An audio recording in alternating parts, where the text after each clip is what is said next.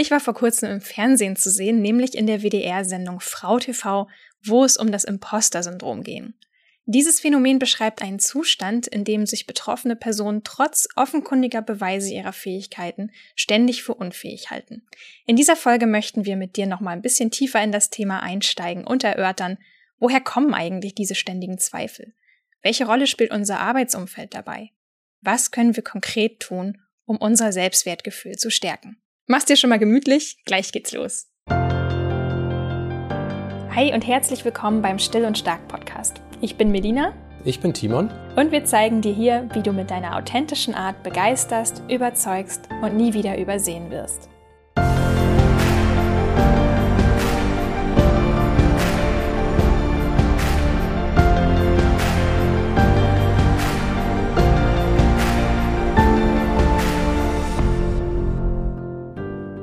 Bevor es weitergeht, möchte ich dir das gesündeste Ritual in Timons und meiner Morgenroutine vorstellen. Und das ist AG1, der Sponsor dieser Podcast-Folge. AG1 von Athletic Greens kannst du dir vorstellen wie eine Art Nährstoffversicherung. Es besteht aus 75 Vitaminen und Mineralstoffen aus vollwertigen Lebensmitteln in einer einzigen täglichen Portion. Das Ganze läuft super easy ab. Wir machen uns morgens einen Shake aus Wasser und AG1 den wir vom eigentlichen Frühstück trinken, damit die Bioverfügbarkeit besonders hoch ist. Ich weiß nicht, wie du zu grünen Smoothies stehst, aber ich behaupte mal, AG1 schmeckt besser. Keine Übertreibung, es ist wirklich fruchtig, lecker und es enthält nur ein einziges Gramm Zucker und ist vegan. Es unterstützt unseren Stoffwechsel, das Immunsystem, es fördert die Darmgesundheit und es führt zu einem besseren Energiehaushalt und mehr mentaler Klarheit. Als ich vor etwa einem Jahr mit AG1 angefangen habe, war übrigens das erste, was ich gemerkt habe, dass meine Fingernägel total krass angefangen haben zu wachsen. Also das habe ich wirklich vorher noch nie erlebt, dass die so lang und kräftig und stabil waren. Gerade jetzt in dieser Zeit merke ich übrigens auch die Unterstützung ganz besonders an meiner verbesserten Konzentration. Ich merke einfach, wie viel besser ich durch den Tag komme, wenn ich mich gut um meinen Körper kümmere und wenn ich die Lücken schließe, die es aufgrund von Stress und anderen Einflüssen oft in meiner normalen Ernährung gibt. Wenn du die Wirkung selber testen möchtest, dann empfehlen wir dir einfach mal mit einer Monatsration anzufangen und die Effekte zu beobachten. Es gibt sogar eine 60-Tage-Geld-Zurück-Garantie, das bedeutet null Risiko für dich und du kannst dich ganz in Ruhe selbst überzeugen. Momentan gibt es außerdem noch eine richtig schöne Geschenkaktion exklusiv für Still- und Stark-Hörerinnen und Hörer dazu auf athleticgreens.com slash still und stark. Dort erhältst du kostenlos einen Jahresvorrat an Vitamin D3 und fünf Travel Packs für unterwegs zu deinem AG1-Abo dazu. Hier nochmal der Link athleticgreens.com slash still und stark. Oder noch einfacher geht's, wenn du dich einfach in die Shownotes zu dieser Folge klickst. Ja, worum geht's? Es geht darum, dass viele Menschen Selbstzweifel plagen. Das ist eigentlich nichts Neues, aber in dem Fall ist es tiefergehend. Man spricht da von einem Imposter-Syndrom oder Deutsch-Hochstapler-Syndrom. Kurz gesagt ist das nichts anderes, als dass man das Gefühl hat, man ist völlig unqualifiziert, trotzdem, dass objektiv gesehen das Umfeld sagen würde, nee, derjenige ist nicht nur auf dem Papier qualifiziert, sondern ich habe das in der täglichen Arbeit gemerkt.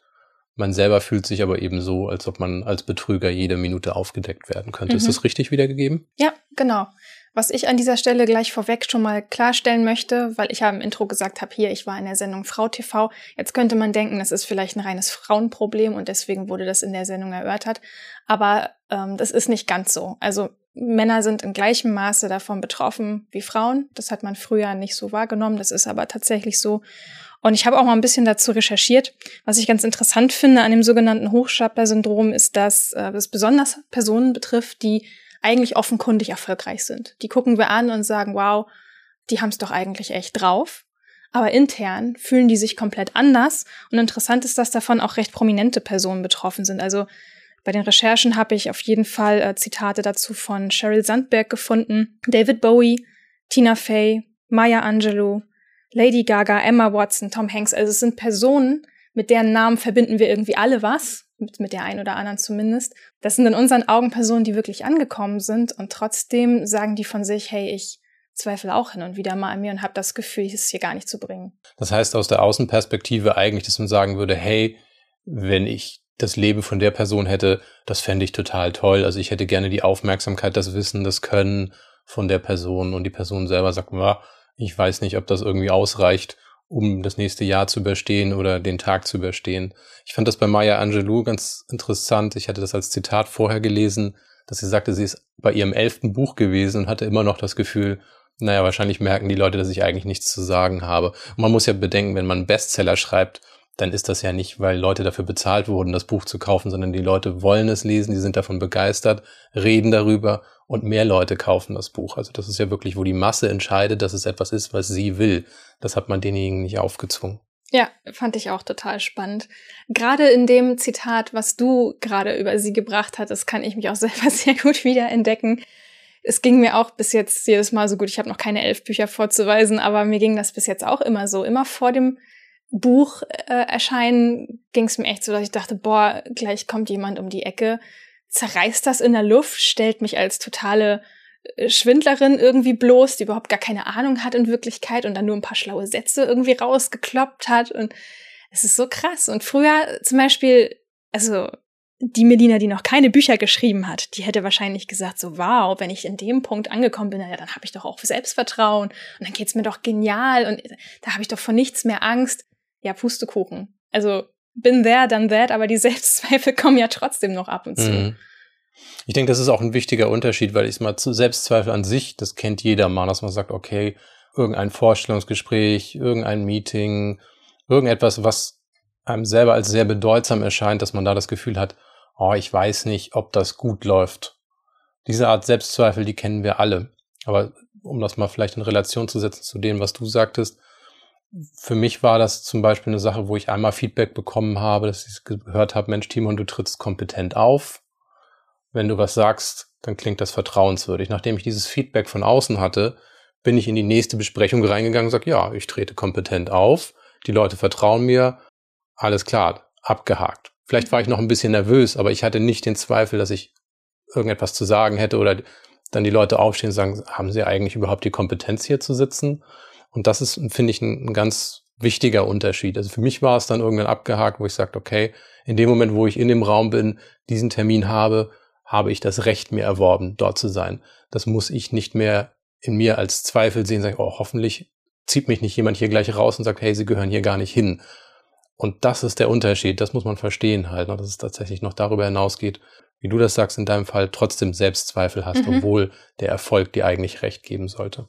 Genau, das heißt aber, wenn ich dich richtig verstehe, du hast einmal die Evaluierung bekommen, dass du sagst, okay, geb, andere geben mir ein Feedback, das sich von meiner persönlichen Wahrnehmung unterscheidet und den vertraue ich jetzt, dass das schon richtig so ist, wie ich das mache. Genau, in dem Fall war das ein Freund, wo, wo der einfach Bereichsleiter war, der, der wusste, was er sagte und der hatte auch keine versteckten Motive, mich jetzt hier irgendwie zu loben für irgendeinen Selbstzweck, sondern das war ehrliches Feedback von jemand, wo ich sage, der hat die Kompetenzstufe, dass ich das auch akzeptieren kann.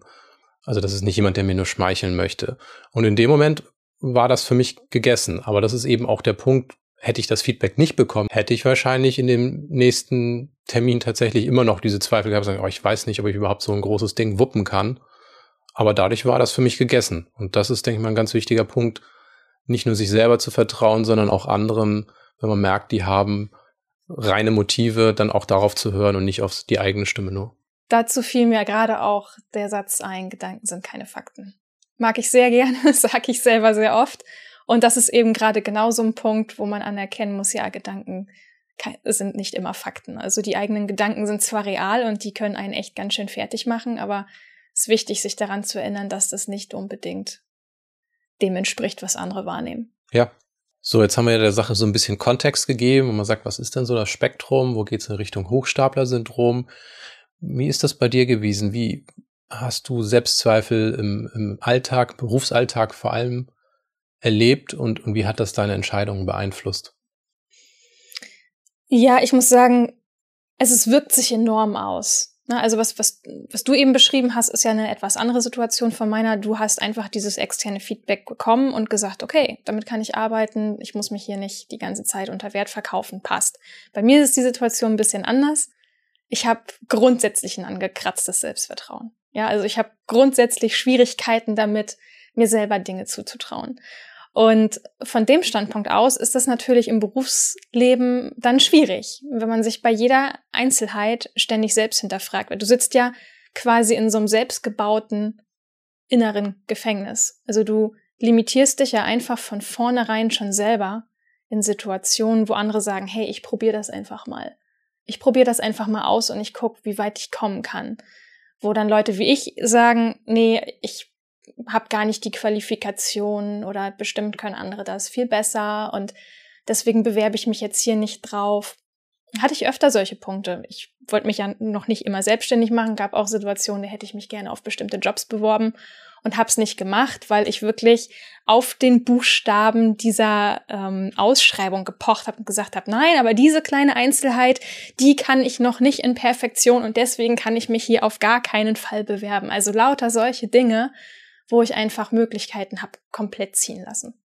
Das heißt also, in, in diesem Wunsch, diesen Zielen gerecht zu werden, die irgendjemand ausformuliert hatte, der wahrscheinlich weniger Ahnung von dem Job hatte, als du dann in dem Moment. Habe ich oft erlebt übrigens. Ja, ich auch. Wo, wo die, ich dann ständig diese gedacht habe. Jobbeschreibung, wo du denkst, irgendwie, wer hat das denn geschrieben? Also das ist ja nicht jemand, der vom Fach kommt, sondern jemand, der jemanden vom Fach sucht. Ja, oder auch so Situationen, ich glaube, da können sich auch viele Hörerinnen und Hörer drin wiederfinden, wo du dann plötzlich siehst, äh, welche Personen dieses Projekt oder diesen Job bekommen haben und du ärgerst dich dann über dich selbst, weil du denkst, ja toll, hätte ich auch gekonnt und den haben die jetzt genommen oder die haben sie jetzt genommen, na super. Und dann bist du halt sauer. Mhm. Und eigentlich bist du sauer auf dich selbst und nicht auf die andere Person, weil du eigentlich weißt, ja Mist, du hättest dich doch auch bewerben können. Du hättest auch das Zeug gehabt, aber du hast es dir nicht zugetraut. Na super. Mhm. Jetzt muss ich mal einhaken, weil das ist für mich eine interessante Überlegung auch. Wie gehst du mit positivem Feedback von außen um? Wo packst du das bei dir intern hin? Wo, wo sortierst du das ein? ja, das ist eine richtig interessante Frage. Also positives Feedback bedeutet mir natürlich sehr, sehr viel. Ist für mich natürlich auch total wichtig, weil ich rede ja häufig schon selber sehr negativ mit mir. Da braucht es einfach ein Gegengewicht. Und was ich dann mache, damit es sich besser verankert ist, ich schreib's auf. Händisch ist manchmal sogar noch am besten, weil man wirklich während des Schreibens das auch besser verinnerlicht. Und ich versuche es mir irgendwo abzulegen, abzuspeichern was ist der Stellenwert, wenn dir jemand von außen sagt, hey, das hast du gut gemacht? Ist das dann eine Sache, wo du sagst, ja, bestimmt meinst du das nicht so oder bestimmt hast du gar keine Ahnung davon oder es durchläuft ja offensichtlich eine Art mentalen Filter, was man sagt, was für einen Stellenwert hat Feedback von außen für mich? Es ist tatsächlich so, also es wird besser, kann ich gleich dazu sagen. Aber es ist schon noch in manchen Situationen, ich glaube wirklich auch, dass es teils situationsabhängig ist, es ist schon noch so, dass ich manchmal das Gefühl habe, also die, die Meinung der inneren Kritikerin, also meiner innere, inneren Kritikerin, hat, ist da schon, hat da schon noch einen höheren Stellenwert. Ne? Also diese kritische innere Stimme, die ist so laut, dass sie auch die positiven übertönigt, überstimmt, dass sie sagt, nein, ach, die wissen doch gar nicht, was das wirklich bedeutet, die sind ja gar nicht vom Fach, die können ja alles Mögliche sagen, vielleicht war das auch nur Glück, das ist sowieso das beste Argument überhaupt bei Leuten, die unter Imposter-Syndrom leiden. Ah, das war nur Glück. Das mhm. war nur Glück, das hätten andere auch gekonnt. Was würdest du denn jetzt machen, wenn jemand von außen mit nötiger Sachkompetenz über dein Feld dir sagen würde, du machst das sehr gut oder das war eine sehr gute Leistung? Was sagt da der innere Kritiker dazu? Meistens bin ich dann erstmal total irritiert. Mhm. ich bin erstmal ganz irritiert. Also äh, darauf reagieren fällt mir mittlerweile leichter. Also früher hätte ich versucht, das runterzuspielen. Da ist eine ganz, ganz, ganz wichtige Sache, dass man sich selber beibringt und das selber lernt, wirklich einfach nur Danke zu sagen. Danke, das ist sehr lieb von dir oder wirklich einfach nur aufrichtig Danke zu sagen, das nicht irgendwie zu beschönigen oder runterzuspielen oder sonst irgendwas im Sinne von, ach, das war doch gar nichts, das hätte jeder gekonnt oder dafür nicht. Und wirklich einfach sagen, gerne, habe ich gerne gemacht oder danke, das ist nett, dass Sie das sagen. Okay, also der erste Schritt erstmal in der, in der Sprache anders ja, damit umzugehen. In der Sprache macht das einen riesen Unterschied. Dabei passiert eine Menge. Je öfter man das macht, desto mehr kommt auch das Unterbewusstsein hinterher. Okay, cool. Ja, jetzt haben wir schon mal drüber gesprochen, was, was die innere Kritikerin in dir sagt. Also was ich merke ist schon mal, es ist ein sehr, sehr starker Persönlichkeitsanteil, der auch Vorrang bekommt vor allem anderen. Du sagst, die innere Kritikerin hat recht. Wenn, wenn die was zu sagen hat, dann ist alles andere eigentlich hier hinten anzustellen, ja. In welchen Situationen hattest du denn jetzt Angst, als Hochstaplerin aufzufliegen? Wie, wie kann man sich das vorstellen? Weil es mal für viele, die das nicht haben, die können sich vielleicht nicht mal vorstellen, was, Melina, warum die? Ich meine, ja, welche Situationen sind das? Wie fühlt sich das an? Also mir ist es aufgefallen, bei mir selber besonders in Erfolgssituationen. Stichwort Buch hatten wir schon. Das ist ja eigentlich so ein Meilenstein, wo du sagst, Mann, das ist doch ein Erfolg. Es ist ein Erfolg, dass du dieses Buch geschrieben hast. Oder es ist ein Erfolg, dass ich dieses Projekt bekommen habe. Oder es ist ein Erfolg, dass ich diesen Job machen darf. Oder auch für, für andere Personen, die eine Beförderung bekommen zum Beispiel eine Beförderung ist auch so ein klassischer Moment, wo viele Leute wieder in diesen Kreislauf des Imposter-Syndroms zurückfallen, weil sie sagen, oh nein, jetzt steigt der Anspruch nochmal. Was mache ich hier überhaupt? Warum ausgerechnet ich? Dann fangen die an, sich noch mehr anzustrengen und ihren eigenen inneren Ansprüchen gerecht zu werden. Von außen sieht das aus wie, wow, die sind aber leistungsfähig und kompetent, werden wieder befördert, dann mhm. fragen die sich wieder, oh nein, was mache ich hier? Wie kann das sein, dass ich so weit gekommen bin? Ich habe das doch gar nicht verdient. Und so bist du in so einer Spirale drin, wo du von außen immer gefördert wirst, weil du dich so sehr anstrengst, aber innerlich denkst du, ich habe das gar nicht verdient und was was passiert hier eigentlich? Genau, das erklärt dann natürlich auch so ein bisschen, warum die Beispiele, die wir am Anfang genannt hatten, dass zum Beispiel ein, ein Tom Hanks oder eine Maya Angelou dann das Gefühl haben, ich bin irgendwie an der falschen Stelle, ich bin nur ein Fake weil sie sich so anstrengen und eigentlich die Leute sagen, es gibt niemanden, der besser ist als du. Also wer, wenn nicht du? Und sie selber empfinden es halt aber komplett anders und fühlen sich unter Druck gesetzt dann ja vielleicht sogar. Und das finde ich ist ein total wichtiger Punkt, über den man auch mal sprechen muss, weil außen und innen können so stark variieren. Von außen denkst du, du siehst einen total tollen, ambitionierten Menschen, aber du musst dich immer fragen, mit was für einer Energie und mit was für einem Antrieb macht er das? Und das kannst du von außen nicht sehen. Das ist den Personen manchmal sogar selber gar nicht so bewusst. Das braucht ja auch eine Menge Selbstreflexion, dass du merkst, okay, warum mache ich das? Wow, ich habe eigentlich Ängste. Ich habe eigentlich Ängste und zu hohe Ansprüche an mich selber. Und deswegen aus diesem ungesunden Antrieb heraus nicht zu genügen, mache ich immer mehr und immer mehr und immer mehr und bin in dieser Leistungsmaschine drin. Ja, bis jemand rausfindet, dass wir den Podcast gar nicht machen können. Ne? Ja, ist ja, ist ja eigentlich ähnlich. Ne? Das ist ja auch für uns die Frage, ne? was haben wir dann zu sagen, was jemand anders nicht sagen könnte. Ja. Aber es geht ja, beim Hochstapler-Syndrom ist es ja offensichtlich so eine Sache, wo, wo, wo man so drin hängt, dass es das ganze Leben beherrscht. Also es ist nicht nur so situativ, dass man mal sagt, wow, heute hatte ich einen schlechten Tag, sondern es ist wirklich, wo man sagt, das ist Teil der Persönlichkeit dann ja schon fast geworden. Irgendwie so, das hat so eine Marke hinterlassen halt einfach. Teilweise. Also ich, ich würde schon sagen, dass mich das nicht ständig einholt. Ne? Es mhm. ist eher so bei, bei diesen Meilensteinen, wo ich sage, Mensch, das ist ein klasse Erfolg. Beim Buch muss man ja zum Beispiel auch dazu sagen, das ist ja auch etwas Öffentliches. Also da, da kommen schon bei mir auch immer noch so soziale Ängste dazu, wo ich merke, okay, das können jetzt aber auch wirklich viele Leute sehen und lesen. Was denken die jetzt über mich? Von daher würde ich schon sagen, also das ist jetzt nicht unbedingt in jedem Lebensbereich so präsent, aber immer wenn ich das Gefühl habe, man, jetzt kommt es drauf an und das können jetzt auch viele sehen. Mhm. Da finde ich es aber auch ein wichtiger Punkt, ob man sich damit identifiziert. Ne, ich bin eine Hochstaplerin oder ab und an leide ich an diesem ja. Syndrom. Das ist ein kleiner Unterschied, weil ja. das andere ist dann wirklich, wo ich sage, okay, ich bin diese Persönlichkeit und das werde ich auch immer sein. Und das andere ist, man sagt, okay, jetzt kommt hier so ein Schatten über mich, aber ich kann das auch wieder abschütteln oder ich kann diese Phase durchstehen und dann kommt auch wieder ein anderes Gefühl wieder hoch, das dann eben auch mir hilft, weiterzumachen. Ja, da sind wir auch wieder beim Stichwort Sprache, ne? dass du sagst, ähm, ich achte darauf, wie ich über mich und mit mir rede. Und diese Ich bin-Sätze, die brennen sich halt auch wirklich ein. Weil diese Ich bin-Sätze, die, die zeigen ja, ich bin wirklich zutiefst davon überzeugt, dass ich das nicht ändern kann und dass ich das bin und dass das auch immer so bleiben wird. Und in dem Moment, wo man das so macht, wie du eben gesagt hast, ich habe diese Phase und das passiert mir, aber das ist jetzt okay und das geht auch wieder, dann hast du ja ein ganz anderes Verhältnis zu dir selber. Ich denke, da liegt auch so die Balance, weil es gibt ja immer so zwei Seiten, in die das ausschlagen kann. Das eine ist, man sagt, ich kann nichts oder ich, das wird sofort rauskommen, dass ich nichts kann. Und das andere ist, ich bin so genial, niemand ist besser als ich. Und nicht in das andere Extrem zu schlagen, sagen, okay, jetzt rede ich nur noch erfolgreich von mir und ich bin nur noch ein einziger Erfolg und ich, das finde ich ist der Unterschied eben auch, wenn man sagt, okay, man ist ja so im Defizit, im, in, in einem negativen Defizit, dass man schon ab und zu mal einfach sagen man kann, ja, nee, das mache ich gut. Das ist in Ordnung. Ich habe heute einen Erfolg erreicht.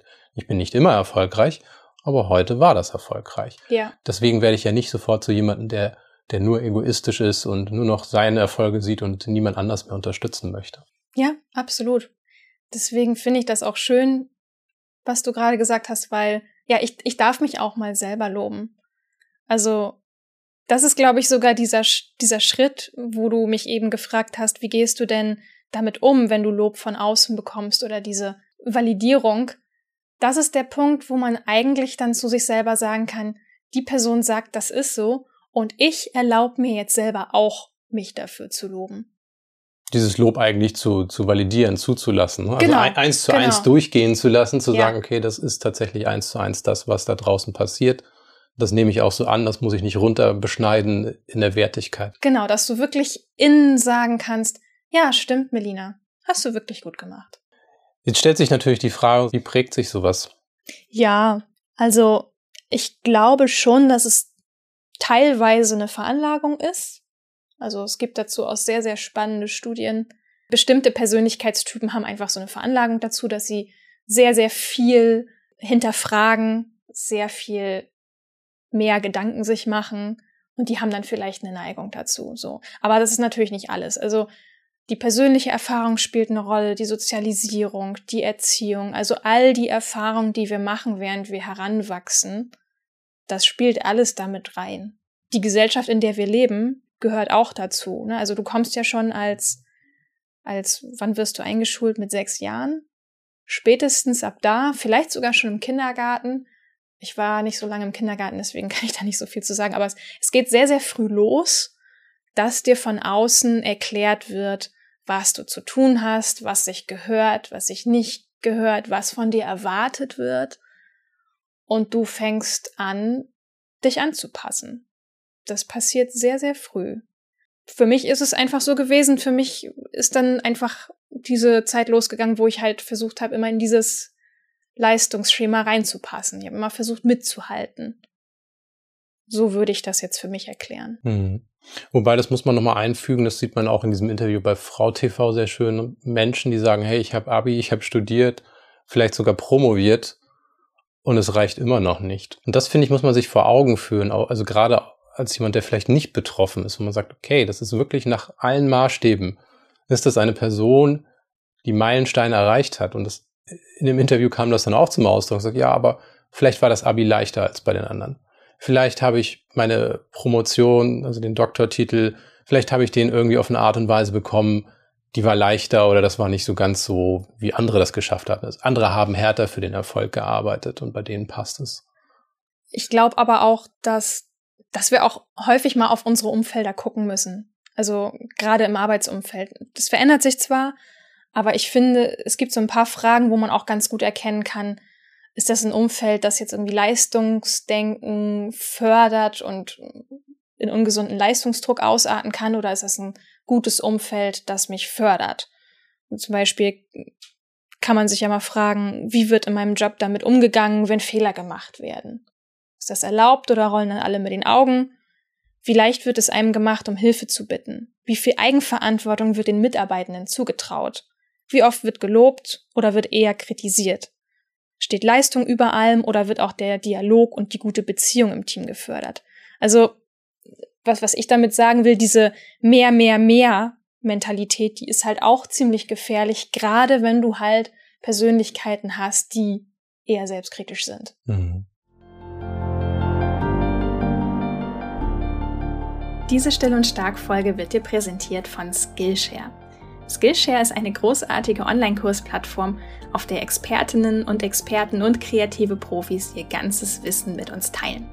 Ich liebe es, weil ich so immer wieder neue Dinge ausprobieren und neue Seiten an mir entdecken kann.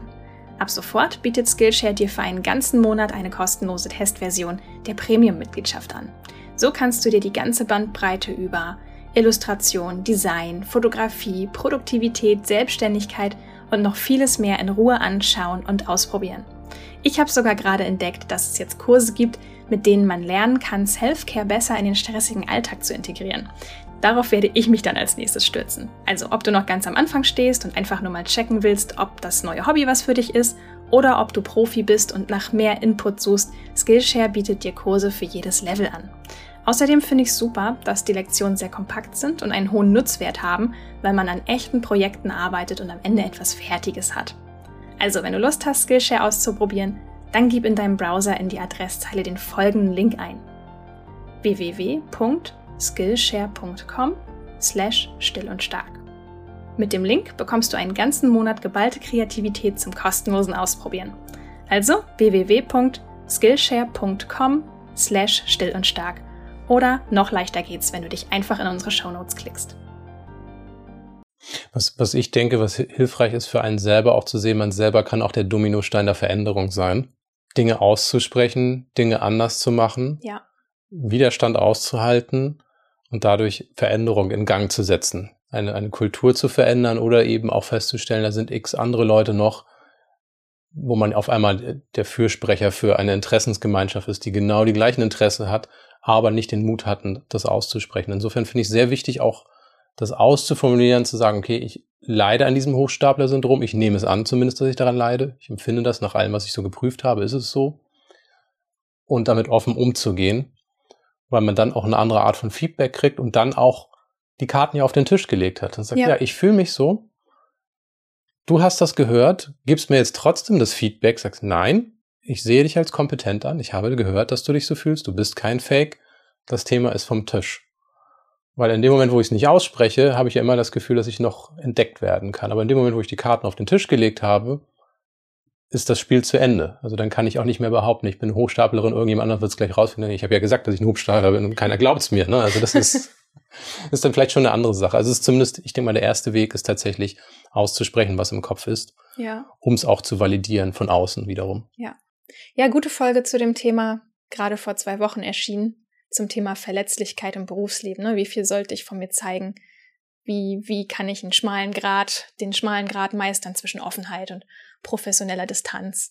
Das passt da sehr, sehr gut zu dem, was du gerade gesagt hast. Was kann ich gegen solche starken Selbstzweifel tun? Das ist ja sicherlich nicht, wo ich sage, okay, jetzt habe ich hier zwei, zwei magische Sätze und mein Leben ist ein anderes, sondern das ist wie alles, was einen nach vorne bringt, ist das ja eine lange Serie von Schritten, von Überlegungen, von Selbstreflexion, von Gesprächen.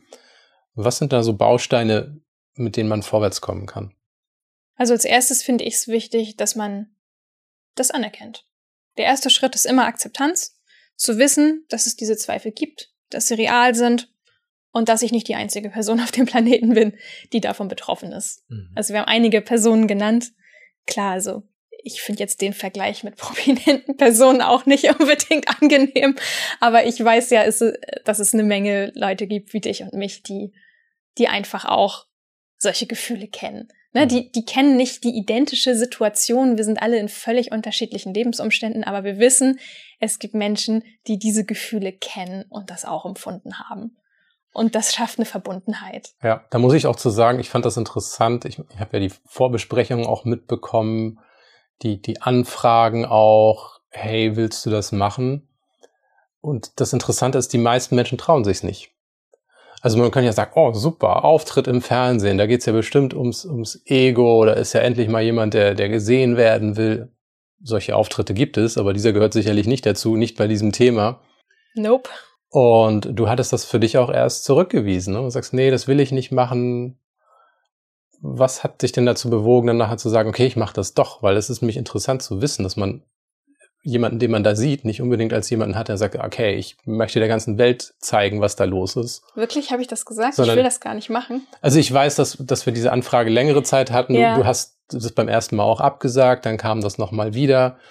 Das Thema wurde dir nochmal angetragen und ich weiß, dass es für die Redakteurin auch relativ schwer war, tatsächlich Menschen zu finden, die bereit sind, öffentlich darüber zu reden, dass sie sich wie ein Hochstapler fühlen. Ich meine, das ist ja, ja auch liegt in der Natur der Sache. ein Offenbarungseid, ne? Genau, das liegt einfach in der Natur der Sache. Nee, ich, also wenn ich sowas mache, ich spreche jetzt nicht nur für diesen Fernsehbeitrag, sondern generell, wenn ich Interviewanfragen bekomme und so weiter. In der Regel mache ich solche Sachen mit dem Gedanken, dass es für andere wichtig ist. Mhm. Ich habe jetzt diese Möglichkeit zu sagen, ich, ich muss das nicht für mich selber machen, aber ich darf das für andere machen. Es ist wichtig für andere, dass ich mich da hinstelle und das sage, weil die sich darüber freuen, dass überhaupt jemand was dazu gesagt hat.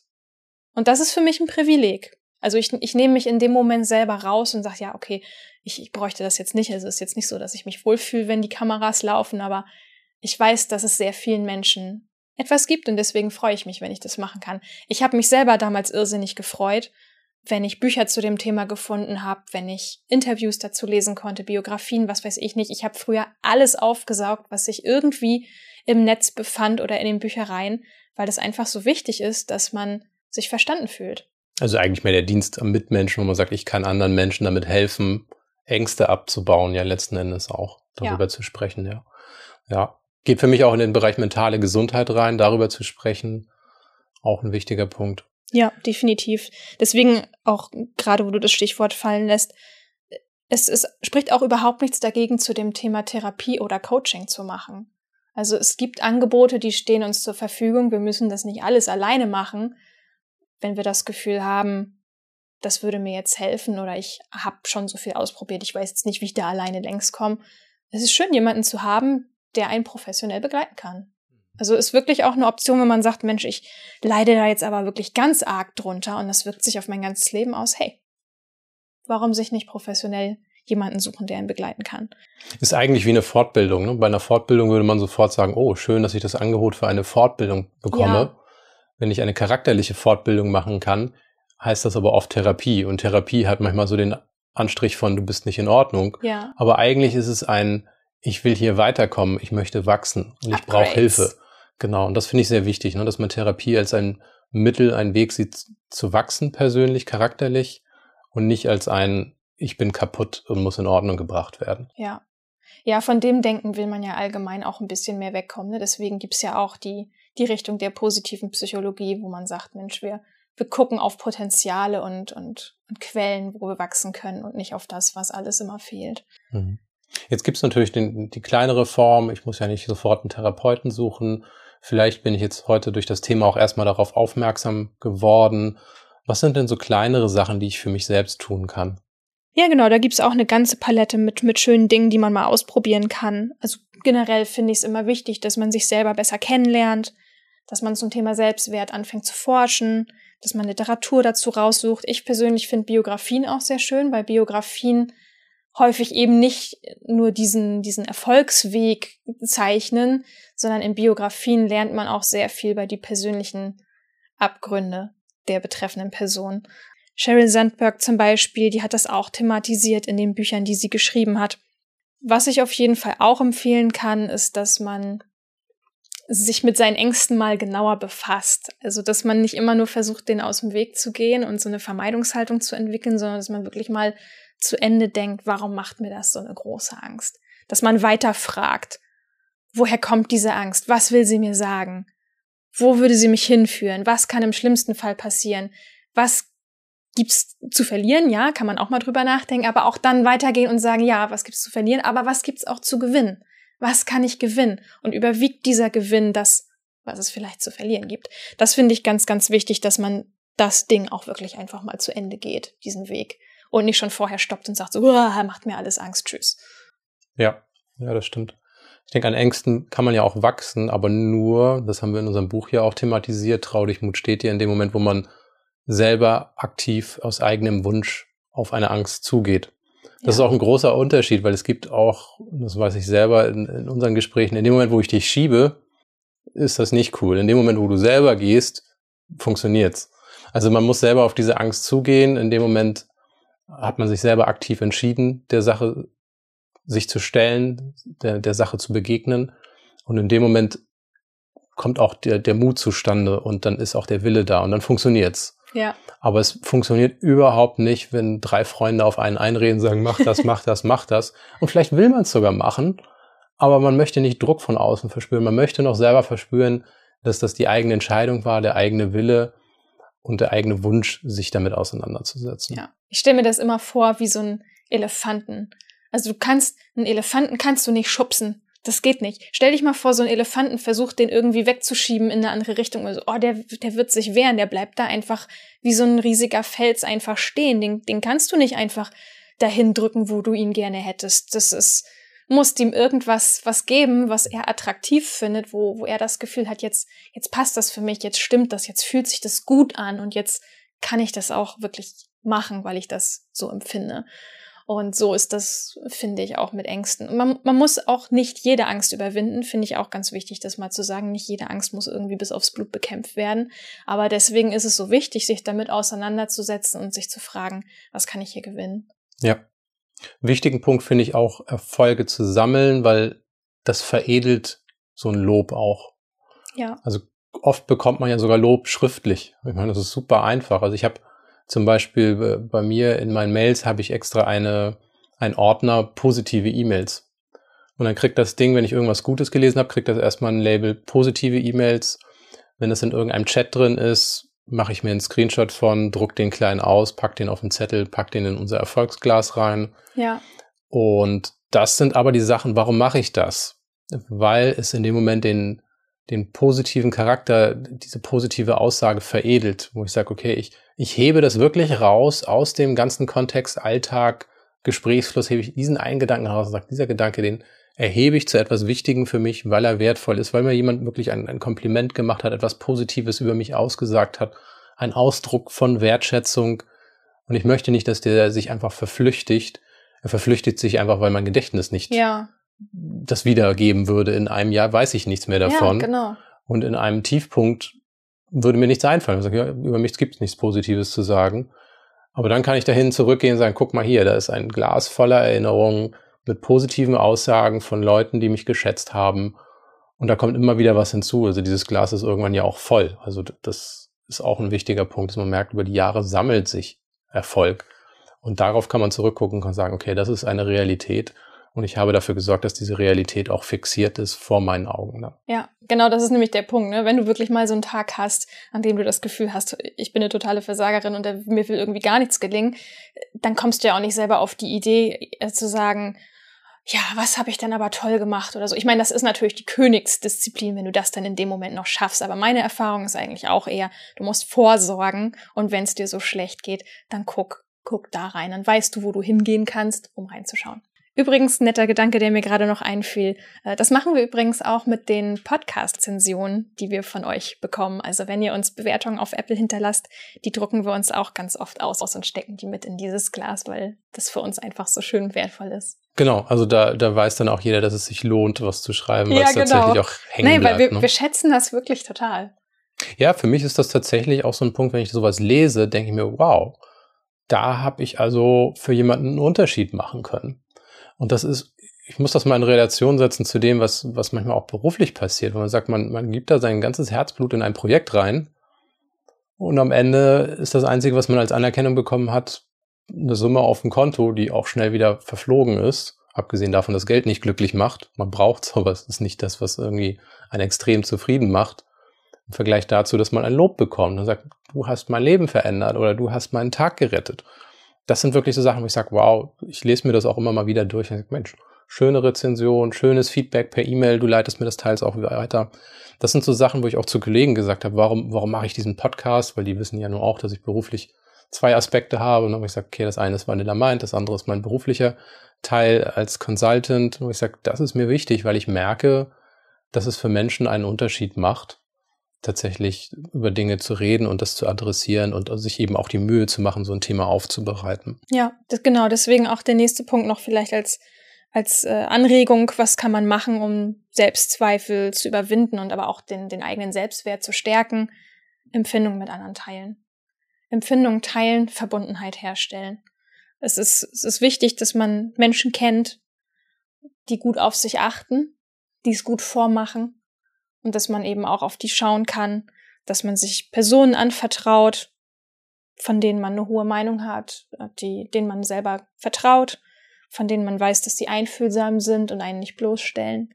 Das finde ich sehr, sehr wichtig. Und ja, was man auch selber tun kann, ist, dass man selber andere anfängt mehr zu loben, dass man selber diese Aufmerksamkeit auch verschenkt. Das stellt ja auch eine Verbundenheit, eine tiefe Verbundenheit zu anderen Menschen her und gibt einem ein besseres Gefühl.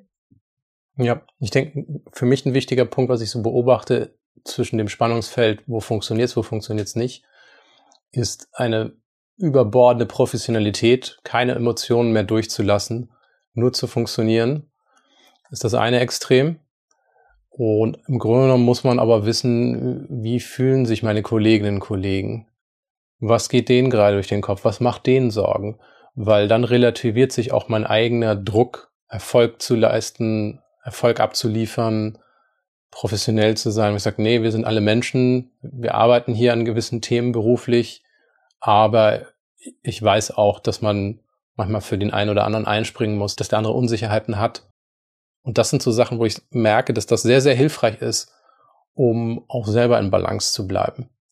In dem Moment, wo ich nur funktioniere, alles durchpoliert ist, was ich abliefere, ich keinen privaten Kommentar durchsickern lasse, ja, kein Wunder, dass dann vielleicht meine Sorge steigt, weil ich dann projiziere auf andere, was die alles können und nicht weiß, was sie nicht können oder was die bewegt. Und das liegt daran, dass ich selber in dem Moment aber auch nicht aufgemacht habe. Ja, absolut, genau.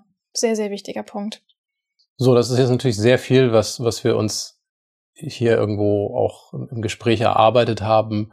Hast du Merksätze, kurze Gedanken, die, die man jetzt so nochmal mitnehmen kann, zusammenfassend? Ja, genau, vielleicht einfach nochmal ganz kurz. Ne, also es ist ganz wichtig als erster Punkt, dass wir merken, es gibt viele Menschen, die unter Selbstzweifeln leiden. Also das ist keineswegs etwas, wofür man sich schämen muss oder womit man völlig alleine dasteht. Möglicherweise reden Frauen mehr darüber oder sind in dem Punkt ein bisschen offener, aber es ist einfach eine Sache, die betrifft Männer und Frauen und es ist ein Thema, mit dem wir alle ab und zu mal zu kämpfen haben. Ich finde, das ist auf jeden Fall schon etwas, das, das bei mir so eine Verbundenheit herstellt, wo ich merke, es ist okay. Das ist in Ordnung, das kann ich so annehmen für mich. Das zweite ist, worüber wir gesprochen haben, Erfolgsdruck trägt dazu bei, dass sich Selbstzweifel verstärken können. Das sollte man auch immer im Hinterkopf behalten, dass eben das Umfeld auch eine entscheidende Rolle dabei spielt.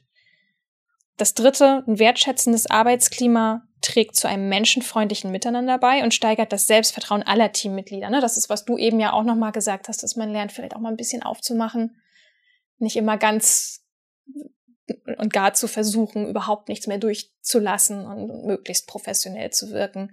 Professionell an dieser Stelle in Anführungsstrichen. Genau. Und was auf jeden Fall noch hilft, dass man allein mal anfängt, tiefer in dieses Thema einzusteigen, anzuerkennen, dass die Zweifel real sind, sich mehr mit dem Thema auseinandersetzen und sich auch selbst besser kennenlernen. Mhm. Also allein gleich überhaupt, ne? Ja. Genau, überhaupt mal anfangen, genau zum Weiterlesen oder zum Weiterhören. Wir haben auch eine sehr interessante Folge aufgenommen, das ist die Nummer 36, das Thema Selbstmitgefühl. Da ist auch eine tolle Übung mit drin, wie man Ansprüche an sich selber ein bisschen senken kann. Die verlinken wir auf jeden Fall in den Show Notes. Dann haben wir darüber gesprochen, über den WDR-Beitrag zum Thema Imposter-Syndrom. Den verlinken wir auch nochmal, wenn da jemand den Stream aus der Mediathek sich gerne auch nochmal ansehen möchte. Dann hatten wir die Podcast-Folge erwähnt, ne, die vor dieser hier erschienen ist, Thema Verletzlichkeit im Beruf, wie viel sollte man von sich zeigen, auch sehr hilfreich in dem Punkt.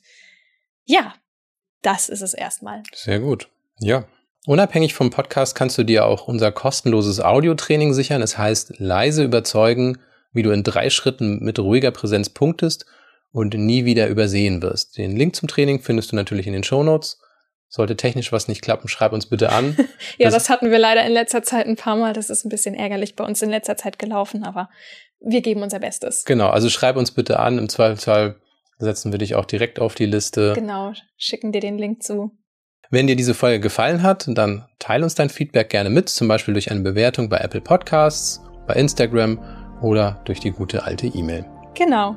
Ja, wir wünschen dir auf jeden Fall bis zum nächsten Mal alles Liebe bleib still und stark. Bis dann. Ciao.